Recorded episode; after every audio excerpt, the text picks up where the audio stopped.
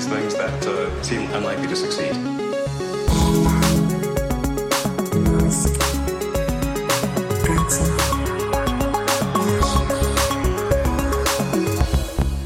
Bienvenidos a un nuevo episodio de Elon. ¿Qué tal estás, señor Matías? Muy bien, la verdad es que tenías razón, acertaste. Elon confirmó que tuvo el coronavirus en Claro, un evento claro. Del, que, del que hablaremos ahora en un Le ratito. conozco mejor que Grimes yo, al amigo.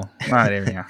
En fin, eh, lo primero que hay que comentar es que la Starship va a volar, o el primer intento de vuelo de 15 kilómetros de altura, este viernes, con la maniobra de aterrizaje esa que llaman belly flop. Yo creo que va a ser impresionante, explote o no explote, o sea, sea la hora que sea, voy a estar aquí. Si hay que comprarse una bebida energética, voy a comprármela, porque esto hay que verlo. Mm, Por cierto, nuestros corresponsales en Boca Chica, eh, Space Padre, etcétera, ya están subiendo fotos, porque por lo visto hay mucho movimiento allí en la isla Sí, Padre, tío. la isla del Padre, en la zona eh, sureste de Texas, se está llenando todo de Tesla. Incluso ha estado allí Grimes, que ha subido una foto junto al SN8, que es el, el prototipo que va a volar, que ya está. Una con- foto muy, muy Instagramer. porque Estos sitios, la gente que hace. Lo has visto, ¿no? Los sitios que la gente va a hacer cola durante una hora para hacerse eh, fotos para el Instagram en un sitio muy icónico. Pues esta tiene acceso directo. Se saca una foto y de fondo se ve ahí de repente una nave espacial. Que claro, poca gente tiene, tiene acceso realmente para hacerse eso. Pero vamos, eh, y esto es, esto es viernes, o sea, mañana. Sí, Con lo cual hay que darse prisa para editar el episodio. para que la gente no lo escuche después de que haya explotado, de que la nave haya sido un éxito total y estemos todos flipando y nosotros, ah, sí, va a ocurrir, va a ocurrir. podríamos grabar dos versiones, una del episodio si, si explota y otra si sale todo bien. Como los discursos de los presidentes, ¿no? Sí, exactamente.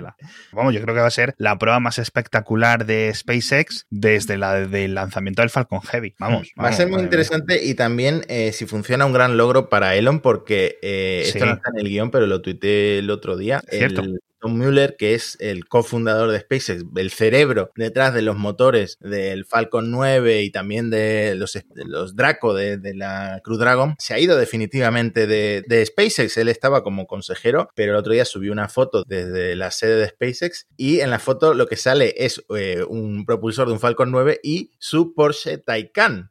O sea, me parece un poquito una puya. A ver, este hombre es muy fan de Porsche, pero Sí. no venía a cuento subir una foto de su Porsche Taycan despidiéndose de, de SpaceX, ¿no? Pero lo cierto es que Elon le contestó muy bien, en plan, muy buenos Sí. recuerdos, eh, muchas gracias por todo y nada, hasta otra. Y la Starship eh, ya es un proyecto, es el bebé de Elon, ya es un proyecto totalmente comandado por Elon. El Muller no tenía mucho que ver. Y, y ahora que comentabas lo de lo de Muller, ¿te recuerdas lo de el otro cerebro de, digamos, de los Falcon 9, que fue el Zack Don, que ya lo comentábamos hace un tiempo, que también se fue a la competencia, ¿vale? Para hacer esta empresa que quiere hacer cohetes, o perdón, imprimir, hacer impresión 3D de, de motores de cohetes, ¿no? A los de, ¿cómo se llamaban? Relativity, Relativity Space. Así que se le están yendo un poco un montón de gente que ha estado en SpaceX desde el principio, desde el Falcon 1, los comienzos del 9 y todo eso, y que han sido los motores técnicos de, de- de la compañía. A ver, que SpaceX tiene un montón de talento, ¿vale? Y no le faltan, pero sí es cierto que es un poco triste, ¿no? Que se vayan gente que ha, ha creado estas cosas tan importantes como el Falcon 9, porque en cierto sentido ellos buscarán otros retos, supongo también, ¿no? Eh, a ver, yo supongo que este hombre estaba más o menos desvinculado de todo y, y el hecho de que siguiera ahí como consejero. eh, a mí me parece más una cosa de que estaba viviendo la vida, porque las fotos que Ah, sube claro. son en, en carreras de competición con sus vale, etcétera. vale, vale, vale. Eh, no sé si se va a ir a la competencia, eh, me imagino Ya. que seguirá trabajando de algún modo, pero la verdad es que es un nerd de los cohetes y muy probable que siga diseñando cosas novedosas, nuevas. Este hombre es una de las mentes más brillantes detrás de los cohetes de combustible líquido, ¿no? así que supongo que, que sí, que a algo se dedicará a partir de ahora, pero no se sabe, no se sabe concretamente. Bueno, me decías antes que tenía corona, ¿no? El otro, nuestro amigo.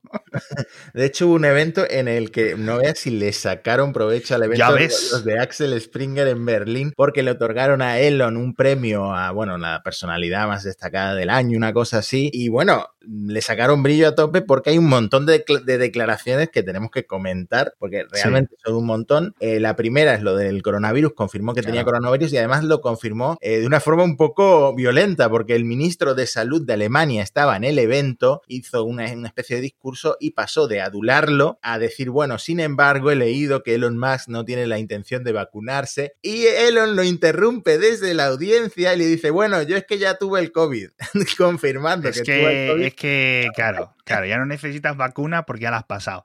Es que vaya telita aquí el amigo, vaya telita. O sea, primero coge el coronavirus, a saber cómo, yo espero que de nuevo, eh, bueno, mira, por las casualidades más que por negligencias de su mente tan cósmica, ¿vale? Por decirlo de alguna forma fina. Luego, segundo, se tira una semana en Twitter atacando a los científicos, atacando a los médicos, atacando a no sé qué, que si solo te quieren sacar los cuartos, que si la industria médica, que si no sé qué, que si la vacuna. Luego, obviamente, que no se va a vacunar, que los hijos no los va a vacunar, que un montón de cosas. Luego, encima, va a Alemania, que se lo toman esto con mucha más seriedad de lo que se la toma él, como tiene que ser, ¿no? De ahí la diferencia entre los casos en Alemania contra Estados Unidos, que está, por cierto, habiendo un repunte altísimo en Los Ángeles, ¿no? Que es donde él vive. Entonces, sinceramente, vamos, o sea, yo si soy el ministro alemán le hubiera dicho algo más, pero claro, si es cierto, si lo ha pasado, pues nada. Que lo que los oyentes tienen que entender, porque esto del coronavirus, cuando lo cogió Elon, dice mucho de su modus operandi y a lo mejor si estás escuchando el episodio 60, has escuchado los 59 anteriores de este podcast, tú ya has unido los puntos, pero dice mucho de cómo funciona este tío. Primero, se tira meses atacando el coronavirus, luego lo pilla y no confirma que lo pilla, pero se pone a atacar. ¿Sabes a lo que me refiero? y es que de verdad me saca de mis casillas con este tipo de cosas. Por mucho belly flop de la Starship, por mucho no sé qué, me, me, me fascina cómo puede ser tan inteligente para unas cosas y tan absolutamente cabezón para este tipo de otras cosas. Me enciende, me enciende. O sea, es lo que me anima a seguir sacando este podcast continuamente todas las semanas, pero de verdad que, que no puedo más con estas tonterías. Pero bueno, cuéntame más cosas porque Sí. la verdad que el evento fue brutal, tío. Sí, o sea, más allá de, de- de esta tontería del coronavirus, en un contexto en el que Tesla había alcanzado el máximo histórico de su acción, de que Elon se Sí. había convertido ya en el segundo hombre más rico del mundo Cierto, que también vaya semanita, macho. por delante de Bill Gates, pues dio varias declaraciones sobre Tesla y sobre SpaceX. Sobre Tesla, por ejemplo, dice que está extremadamente seguro de que lograrán la autonomía total y que la lanzarán a la base de clientes de Tesla el próximo año. O sea, 2021, conducción autónoma total según Elon. Pero bueno, ya No hemos opino, oído esta, no opino, ya hemos oído, ya hemos oído esta, promesa antes. Elon dice que lo complicado es el panorama regulatorio. Sí, claro, claro, claro, claro que sí. Ana, a cagar a la vida. Venga, tío, que no, que no. Vamos a ver. Y, y esto, otra vez, mensaje a los oyentes. Esto lo- que, que me da igual, que, que ojalá, de verdad, te lo juro, porque iba a salvar miles y miles de vidas esto, ¿vale? Lo que debemos pensar y la confirmación de que la autonomía es completa ¿vale? Y es lo que tenemos que medirlo, es si el fabricante, en este caso Tesla, pero otros fabricantes cuando lo vayan implementando, lo vayan consiguiendo, se hace responsable si tú te das un golpe con el coche. Mm. Si sigues tú siendo el responsable, si el coche sigue teniendo volante, no es autonomía completa. No es autonomía completa. Estamos hablando de unos coches que funcionan muy bien. Yo cada día veo más vídeos más impresionantes. El resto de la industria dicen que no van por la vía adecuada. Ya está. Puede ser Nvidia, puede ser un montón de cosas, pero no es que la gente de Waymo, no es que la gente de Cruise, no es que la gente de Zux, no es que la gente de tantas y tantas empresas del proyecto Apolo sean subnormales. Eh, ojo, tío, es que entonces yo creo que estamos hablando de una cosa que, que quiere decir que el modo invocación no funciona bien aún, tío. Que estamos hablando de que tu coche eh, se mueva por un parking. Entonces van a funcionar bien eh, 99,9 no sé cuántos. Vale, si la autonomía es completa, si es full, la responsabilidad es tuya. Véndeme un Tesla sin volante. Véndeme un Tesla sin volante y yo me lo compro. Ahora, si el Tesla sea un golpe, la responsabilidad no es mía, porque no tengo volante. Y eso es la full. Y eso a lo mejor llega en 2021 por arte de Birli Birloque o por milagro o porque realmente lo que hice tiene realzón o no llega. Pero a lo mejor llega en 2030, no en 2021. No, de hecho, Elon dijo que él piensa que todos los vehículos serán autónomos en 20 años, que tiene la certeza Ah, en de 20. que todos vale, los vale, coches claro, serán sí. autónomos en 20 años y todos, por supuesto, con propulsión eléctrica. Así que ese Ah, es bueno, el claro, plazo sí. que, que tiene para, para el resto del parque móvil. Pero en cuanto a los Teslas, el año que viene, en algunas jurisdicciones que lo permitan, serán autónomos. Así que nada, estaremos pendientes a ver de hasta qué punto se cumple lo que ha dicho, pero bueno, ya te hemos oído a ti, que eso no es conducción autónoma total realmente. No, a ver, que no es que lo diga yo, si yo te nuevo, que yo soy un loro, yo simplemente cojo a los expertos y lo repito. Es que no, no, es, no, es, no es una cosa que yo me esté inventando, es que puede ser un sistema ultra avanzado de asistencia, pero conducción autónoma completa, full, self. Driving es un coche sin volante. Ya está, tío, ya está.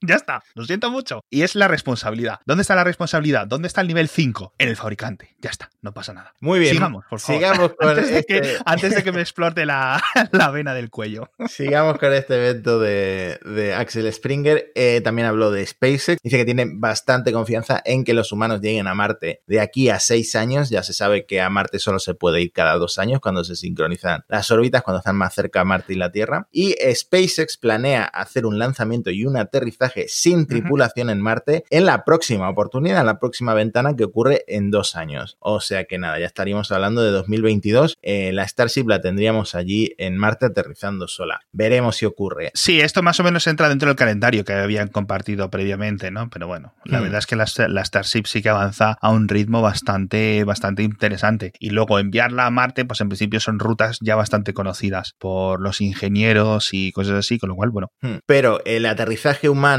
con la Starship eh, serían esos seis años que dice Elon, pero también dice que podría haber una posibilidad de que llegara en la, en la siguiente sincronización de Marte y la Tierra después de 2022, que sería en cuatro años. Así que nada, si, si estáis vivos dentro de cuatro años, a lo mejor veis a- al hombre llegando, al hombre y a la mujer llegando a Marte. y volviendo, Starship. entiendo, ¿no? Y, eh, eso, eso ya va a ser más complicado, pero sí, eh, la idea es que vuelvan, porque, bueno, sabemos que hay que establecer allí una colonia, que es la obsesión Claro. de, de Elon, que se necesitan muchos voluntarios para vivir allí permanentemente, pero primero tendrán que ir los colonizadores a, a pisar aquello y volver, ¿no? Más cosas, aviones eléctricos, también hablo de aviones eléctricos, tengo que repasar esto porque la verdad es que tocaron un montón de temas. Dice Elon que los aviones acabarán siendo eléctricos, pero que va a ser más complicado que con los coches porque la energía requerida para hacer volar los aviones es significativamente más grande que la de los coches. Esto también lo comentábamos en algún episodio. Eh. Dice Elon que de unos 400 vatios por hora por kilogramo para volar 1000 kilómetros. Y dice que estamos llegando, pero que por ahora estamos en 300 vatios hora. O sea que todavía falta un poco para que los aviones sean eléctricos. Pero ¿cuánto falta? Según Elon, 5 años. O sea, él lo ve todo muy cercano, sorprendentemente No, pero cercano. Es que Elon, el- Elon lleva viendo un montón de cosas a cinco años y desde hace 15, entonces no hay ningún tipo de problema. Es como la, singul- la singularidad tecnológica, está a punto de llegar, pero oye, qué, qué- qué casualidad que no llega, ¿no? Por poner una locura en la que yo sí creo, ¿no? Que la singularidad tecnológica está a punto de llegar y llevo ahí 25 años insistiendo en el temita. Si es que, de nuevo, no sé, aquí vuelve el odio y la ceguera de Elon al propio hidrógeno. Hay una solución para hacer aviones eléctricos. Y digo aviones como los aviones de pasajeros completo, porque aviones eléctricos a nivel avionetas para ir por el Caribe, ¿vale? Para ir de una isla a otra isla a 30 kilómetros. Esos aviones eléctricos ya funcionan, ya están inventados, ya están vendiéndose y fabricándose, ¿vale? No muchos, pero suficientes. Claro, el problema es tirar por una batería. Hmm. Si tú sustituyes la batería por hidrógeno, el hidrógeno lo conviertes a electricidad, cargas la batería y con, los y con la batería mueves los motores eléctricos, pues eso es mucho más sencillo y es lo que está diciendo Boeing, lo que está diciendo Airbus, lo que están diciendo un montón de más de fabricantes, que es por lo que están apostando. Elon dice, ¿aviones con baterías? No lo sé, no lo sé, sinceramente. De nuevo, volvemos a uno de siempre. Elon dice una cosa, el resto de la industria dice otra. En algunas ocasiones Elon ha tenido razón, como cuando se ha metido en este fregado de los coches eléctricos, que ha tenido toda la razón, ¿no? En que se podía hacer, se podían vender a escala, no sé qué, no sé cuánto. No ha estado solo, pero sí es cierto que se ha dado muchos cabezones con, con el resto de la industria, pero yo creo que aquí, sinceramente, llega un momento en que es, es impepinable, ¿no? Pero bueno. Sí, bueno, esto ya lo comentamos en un episodio, que el peso de las baterías es el- el- uno de los principales inconvenientes para que esto funcione. Pero bueno, la gran declaración, eh, que yo creo que fue la que más replicó la prensa, es la posibilidad de que Tesla compre o se fusione con otro fabricante. Que se lo preguntaron a cosa hecha y bueno, Elon dijo en la ceremonia que se niega a descartarlo, que no lo descarta, pero que cualquier acuerdo futuro con otro fabricante tendría que ser de mutuo acuerdo. Que Tesla definitivamente no va a lanzar una OPA hostil, no va adquirir eh, por la cara cualquier otra empresa fabricante de coches eléctricos, tendría que ser una cosa de mutuo acuerdo, pero que oye, sería una buena idea tener esta conversación eh, si alguien está dispuesto a fusionarse con, con Tesla, ¿no? Entonces, como Claro. que deja la puerta abierta y la verdad es que no sé qué fabricantes podrían ser, porque ahora mismo el valor de Tesla es como el de casi todos los fabricantes de coches sumados. ¿no? Exacto. A ver, a nivel de. eh, Claro, estamos en operaciones financieras mucho más complicadas de lo que a mí se me puede ocurrir. Pero a nivel de utilizar el precio de la acción de Tesla para financiar una compra o hacer un intercambio de acciones a nivel, lo que decías tú, una fusión más que una compra, aunque luego a nivel narrativo se especifique de una forma diferente a lo que acaba siendo, ¿no? Por ejemplo, eh, podría comprar mañana el grupo Renault o podría comprar eh, Volkswagen. A lo mejor no podría hacer lo mismo con Toyota, ¿no? Pero sí puede comprar lo suficiente como para decirle, venga, empieza a fabricarme baterías, ¿sabes? O coges estas fábricas, las cierras, dejas de fabricar este, este, este, este y este diésel y te pones a hacer este tipo de eléctricos, ¿no? Ese tipo de, de- acuerdos, de fusiones, de lo que han hecho los grupos automovilísticos toda la vida, ¿no? Eh, bueno, yo creo que ya podemos dejar un poco aparte el evento de Axel Springer. Hubo algunas declaraciones más sobre la fábrica de Berlín, etcétera. Pero me parece más interesante que comentemos el correo interno que está Ay, circulando. amigo, el correo interno. El correo- Ay, el correo interno. El correo interno que está circulando de Elon a todos los empleados de Tesla en el que advierte que el margen de beneficio de Tesla es demasiado bajo, está en un 1% y que tienen que centrarse urgentemente en generar beneficios como, pues como lo dijo en otro email interno que también comentamos, ahorrando hasta el último centavo para Claro. que los coches puedan ser más asequibles, porque aquí el problema de Tesla es que tienen que seguir creciendo en volumen de ventas y para eso tienen que dejar de ser un, un producto de nicho, un producto de lujo y convertirse en un fabricante como cualquier otro sacando coches más asequibles. Pero hace falta ahorrar, porque si no, dice Elon textualmente, la acción será inmediatamente aplastada como un soufflé por un mazo. ¿Cómo le gusta a este hombre las, las metáforas así tan visuales, no? A ver, es que yo creo que él entiende y él lo ha dicho. Es que, bueno, es que no es que lo entienda lo que digo, lo ha dicho. El precio de la acción de Tesla está loco, ¿vale? Yo no soy quien para decir cuál al tendría que ser este precio, pero lo que no es normal es que en este 2020, que digamos no ha ocurrido ningún cambio material en Tesla, el precio de la acción se haya multiplicado por 8, por 9, por 10. Perdón, ahora ya sí, porque ya se ha habido la inclusión en el SP500, en un montón de cosas. Pero técnicamente, ¿sabes a lo que me refiero?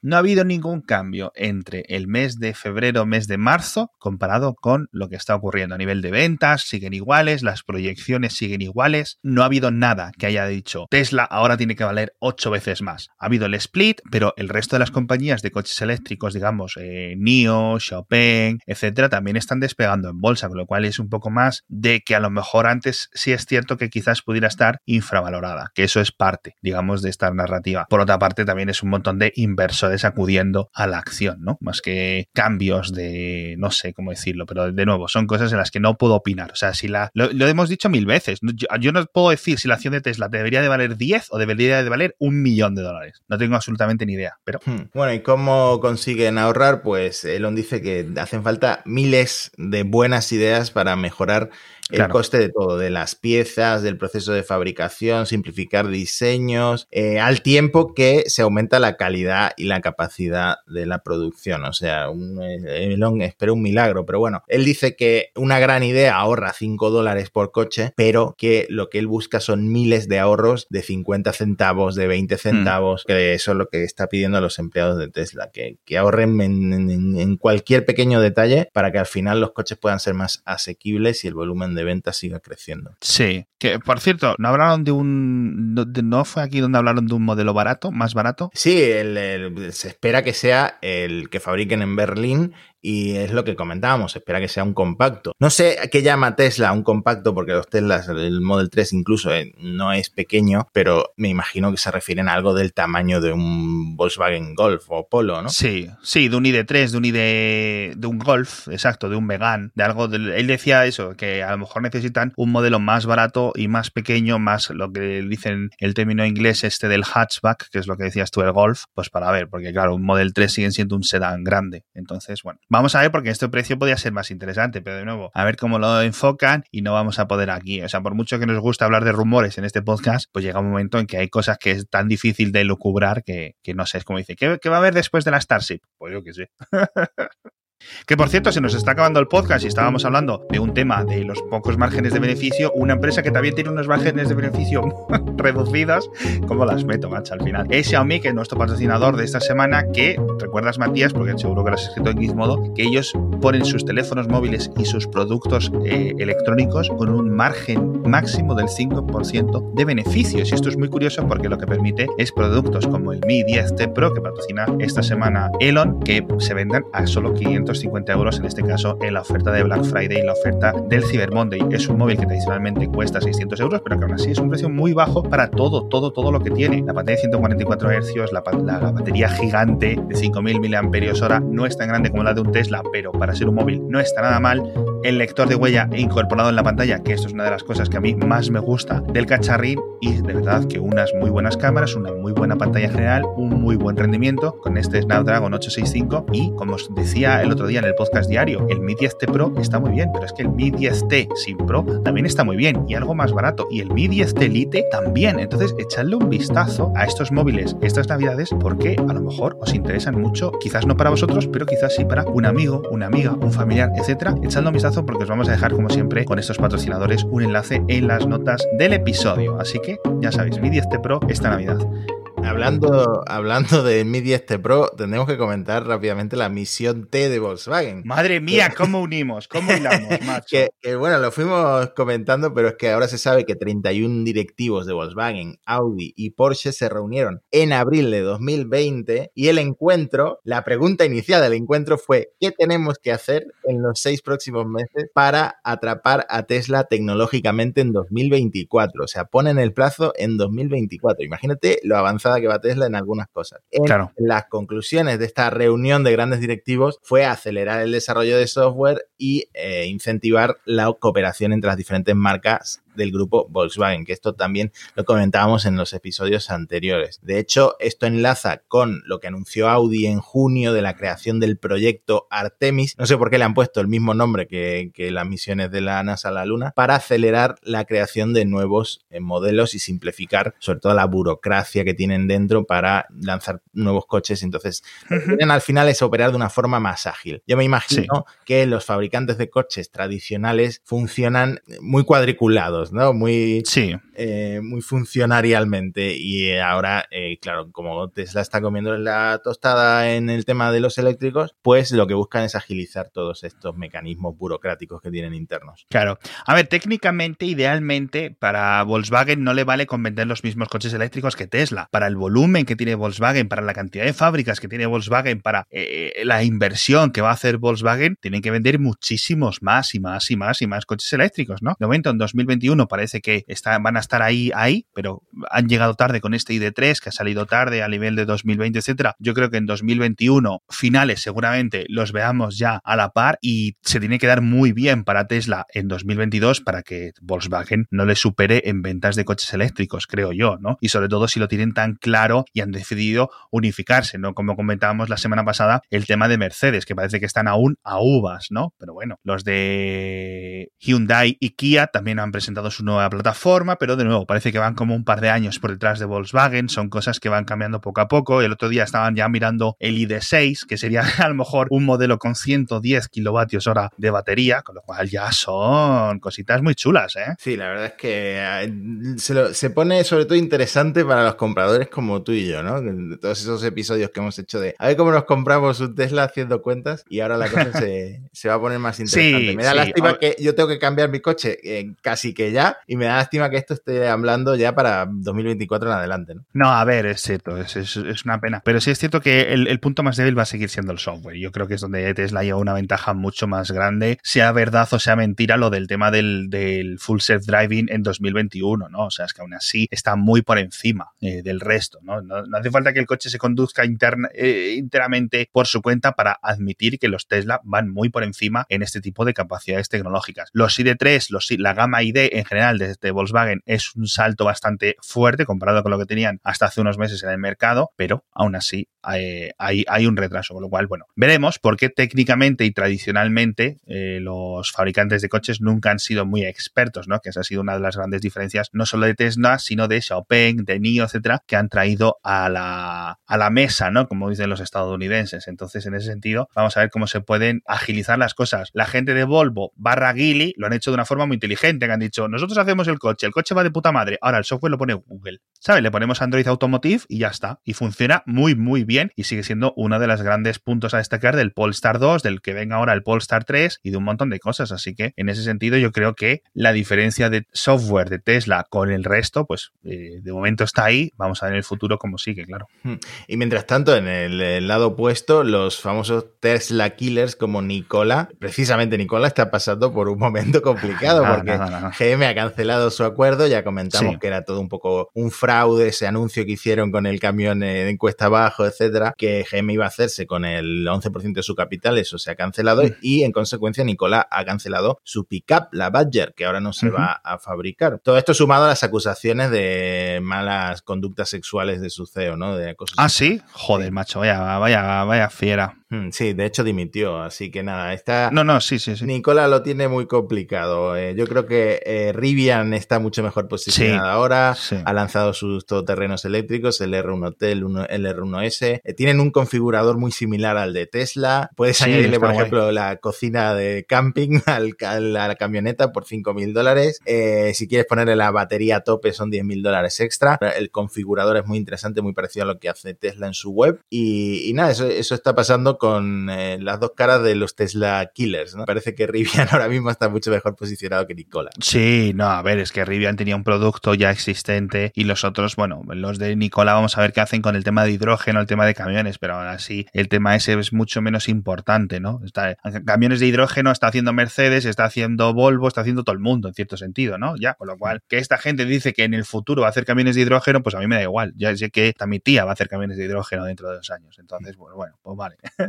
y hay otro, mm, no sé si llamarlo competidor de Tesla, porque no es exactamente un competidor, que es Arkimoto, que es una empresa que hace como triciclos eléctricos, no sé si para uso industrial o para la gente. La cuestión, la cuestión es que le han hecho una entrevista al CEO de Arkimoto, que bueno, ha elogiado un poco lo que Tesla ha hecho con las baterías, lo que ha hecho con el Model Y, que le parece impresionante, pero resulta que hace muy poquito, en septiembre, eh, Sandy, Sandy Munro, del cual hemos hablado un montón en este podcast, se asoció con Arkimoto y le pidió públicamente ayuda a Elon, a Tesla, para apoyar la empresa. ¿no? Y Elon contestó con un tuit, no podemos apoyar los triciclos porque son muy inseguros. Recordemos que Elon tuvo un accidente con una moto cuando era joven y por eso Tesla no hará jamás motos o motocicletas según Elon. Entonces el CEO de Arkimoto cuenta, a ver, una cosa que no se sabe de esto es que Elon hace un año estuvo probando un Arkimoto de un inversor, Adeo Resi, de la empresa, dice, ah. dice Adeo Resi que Elon se estaba comportando como un gilipollas eh, y que lo chocó contra una pared. Entonces, Elon Musk es la primera persona de la historia en chocar un Arkimoto según el CEO de esta empresa. Dicen ahí las malas lenguas de Arkimoto que a lo mejor lo hizo para probar que era inseguro, pero el CEO no, no se metió. Él simplemente citó a Adeo Resi, su inversor, diciendo que Elon se estaba eh, comportando como un gilipollas. Pero bueno, no, no negó valorar si, si fue a propósito o no. Ve, telenovela. Pues fíjate que no sabía nada, tío, de esta historia y me sorprende, ¿eh? Me sorprende. En fin, vamos a dejar un enlace en las notas del episodio para que lo veáis, cómo son los arquimotos estos, que se escribe Arcimoto, por si simplemente queréis buscarlo vosotros en Google. Y si no, ya digo, el enlace en las notas del episodio. Pero son unos vehículos interesantes, ¿no? Un poco a lo mejor eh, simplones, pero yo creo que pueden estar muy bien para todo este tema de la electrificación de las ciudades, ¿no? Mm, sí, a ver, al final no todo van a ser eh, berlinas, ¿no?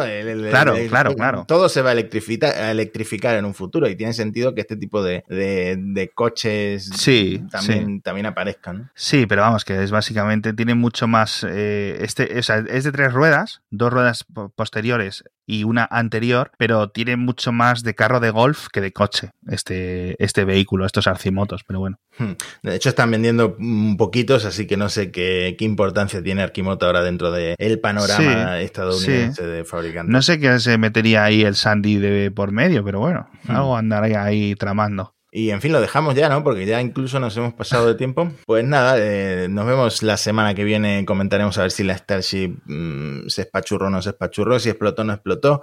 Ojalá, ojalá que funcione, porque la verdad es que es algo bastante revolucionario lo que está haciendo SpaceX en Texas. Y nada, habrá que estar atento. A, supongo que hay una ventana de todo el fin de semana del, para probar este, el, despegue, así que hay que estar atento a las cuentas oficiales de. No, las cuentas oficiales de SpaceX no suelen comentar sobre la Starship. Hay que estar atento a nuestros corresponsales en Boca Chica. Hay que estar atento a la cuenta de arroba Matías S en Twitter, que es el que lo va a estar viendo. Ya está. arroba Mix y arroba Matías S, porque a mí seguro que me va a pillar durmiendo o despistado, pero a Matías seguro que le pilláis.